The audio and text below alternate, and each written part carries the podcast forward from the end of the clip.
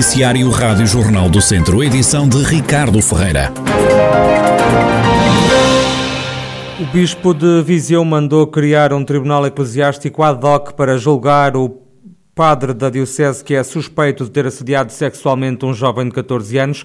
A notícia é avançada esta quinta-feira pelo público, segundo o jornal A Congregação para a Doutrina da Fé no Vaticano, depois de receber o processo das mãos da Comissão de Abusos da Diocese, devolveu o processo a Viseu. O bispo Dom António Luciano nomeou já o juiz que vai julgar este caso num julgamento extrajudicial. Escreve o jornal que o objetivo é que o julgamento decorra no Tribunal Eclesiástico em paralelo com o julgamento nos tribunais civis. O público acrescenta que o pároco já foi constituído arguído e que o sacerdote ameaçou processar os membros da Comissão Diocesana que lida com os abusos do clero. Este caso promete dar ainda muito que falar. Os padres da Diocese pedem para que tudo seja decidido rapidamente. Os sacerdotes ouvidos pela Rádio e Jornal do Centro admitem alguma apreensão com a situação, mas dizem ter fé na justiça Carlos Eduardo Esteves.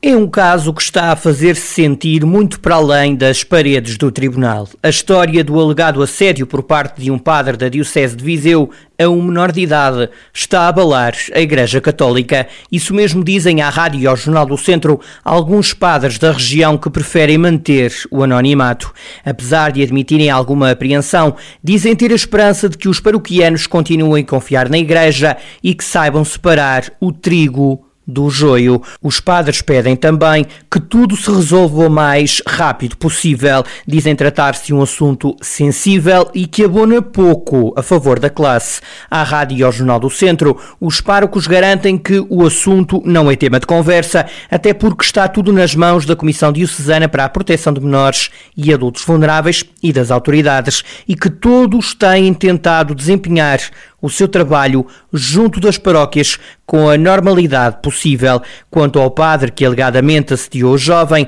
aqueles que o conhecem dizem que não têm tido contacto, mas acreditam que esteja a viver momentos complicados. Um dos padres que falou com a Rádio e Jornal do Centro chegou a dizer que os outros sacerdotes não têm falado com o suspeito porque o querem resguardar e evitar que tenha mais preocupações. Já em relação aos esclarecimentos que o padre prestou nas redes sociais, um dos párocos acredita que possa ter acontecido porque se sentiu picado e tentou defender-se. À rádio e ao Jornal do Centro, todos demonstram ter fé na justiça e no trabalho que está a ser feito e reforçam que não há acusação e de que neste momento se está a falar numa pessoa inocente. Para além das autoridades judiciárias, a Igreja também já procedeu à investigação deste caso, entregou as conclusões ao Ministério Público.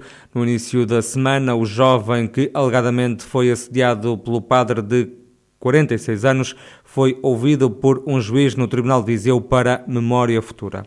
Há lares de idosos na região onde a dose de reforço contra a Covid-19 só vai ser dada no final do ano. A vacinação nestes casos atrasou porque nestas instituições ocorreram surtos de Covid-19. É o caso da Misericórdia de Vozela, onde todos os idosos ficaram infectados em janeiro. Os utentes do lar só foram vacinados em junho e agora vão receber a dose de reforço mais tarde do que os outros idosos. Têm que esperar meio ano entre as vacinas. O provedor da Santa Casa de Vozela, Luís Alcides, fala num risco. Isto é um risco, como é óbvio. É, para já, é o, o primeiro risco foi eles terem levado só uma dose de vacina, tomando por pressuposto que os, os que tiveram positivos estavam imunes, adquiriram alguma imunidade através de estarem positivos. Este é o primeiro risco, porque eu não tenho dados científicos, ninguém fez uma análise aos meus utentes para ver se estavam imunes ou não através de, de, de terem estado positivos, não é? Portanto, dar-lhes só uma dose já foi um, é um risco. E agora, estamos a correr novamente outro risco, a, a, a dar-lhe a segunda dose só seis meses depois, quando sabemos que, mesmo que eles estivessem imunes pela vacina, 90 eh, dias depois a imunidade cai a pique.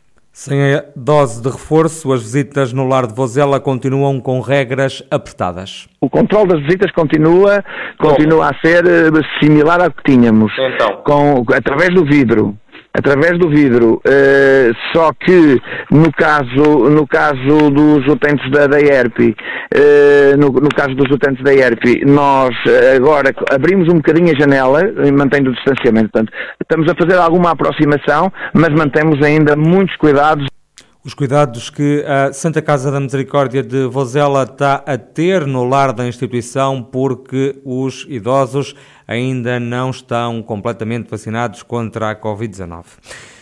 Por uma saúde melhor no Conselho de Nelas decorre esta quinta-feira, ao final da tarde, uma concentração junto ao Centro de Saúde da Vila. António Minhoto, do Movimento Cívico do Conselho de Nelas, explica o que está em causa. A saúde no país está doente e aqui, por consequência também, no Conselho de Nelas está muito doente. É um Conselho que está a envelhecer, em que, obviamente, a saúde, as consultas, as urgências são necessárias e que com isto, com o Covid, encerramos as urgências sem justificação, não se sabe quando reabre, eh, as pessoas são eh, empurradas para ir para Viseu, vão estarem horas e horas a fios, sem muitas vezes terem consultas, ou pelo menos situações que até nem se justifica estarem em Viseu. Por essa razão entendemos que é tudo de, justiça reabrir as urgências nelas, que sempre funcionou, António Minhoto diz que é também preciso reabrir os postos médicos de Carvalhal Redondo e Santar, que tal como as urgências do Centro de Saúde de Nelas fecharam no início da pandemia. O movimento cívico defende também o melhoramento do funcionamento das unidades de saúde familiar, razões para protestar esta tarde à porta do Centro de Saúde de Nelas, numa concentração popular que está marcada para as seis da tarde. Paulo Marques quer dar início a um novo ciclo em Vila Nova de Paiva. A garantia foi deixada pelo novo Presidente da Câmara na cerimónia de tomada de posse. Um ciclo que pretendemos seja o da afirmação do nosso Conselho no contexto regional, da afirmação da nossa identidade própria, das nossas gentes, dos nossos produtos, das nossas paisagens. Mas também a afirmação de um Conselho mais moderno, do século XXI, capaz de atrair empresas e emprego, capaz de ser um bom conselho para viver, para crescer, para constituir família, para envelhecer. Temos de ser capazes de vender o nosso conselho nas mais variadas áreas. Nós faremos a nossa parte. O socialista Paulo Marques também não se esqueceu dos críticos. Bem sei que há ainda alguns velhos do Restelo, alguns e algumas opinadoras de café que sempre gostaram muito de falar, de falar alto, mas que não contribuem, nem nunca contribuíram nada para o nosso Conselho. Bem sei que mal acabaram as eleições, já há oráculos da desgraça a lançar o medo e a prever o mau mandato, seja por eu ser socialista, seja por eu ser quem sou, seja por ser de onde venho. Para esses apenas digo, e digo apenas esta única vez. Bom dia, eu sou o Paulo Marques, sou da Queiriga, sou filho, sobrinho, neto de gente que fez muito por este Conselho, sou Presidente de Câmara e, por muito que vos custe, este Conselho vai crescer, vai ser mais forte. Por isso, habituem-se.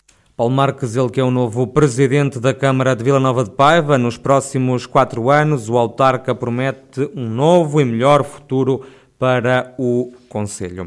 E o programa alimentar Os Super Saudáveis, promovido pela Liga Portuguesa contra o Cancro, está a ser implementado no agrupamento de escolas de Vozela. É destinado às crianças que frequentam o primeiro ciclo. A ideia é criar hábitos mais saudáveis junto dos mais pequenos. É o que explica Raquel Ferreira, a diretora do agrupamento de escolas de Vozela. Este projeto alimentar é promovido pela Liga Portuguesa contra o Cancro e nós aderimos a partir deste ano letivo. Já foi lançado a nível do Conselho, porque se reporta são os alunos do primeiro ciclo do Conselho de Vozela e foi lançado no dia 18.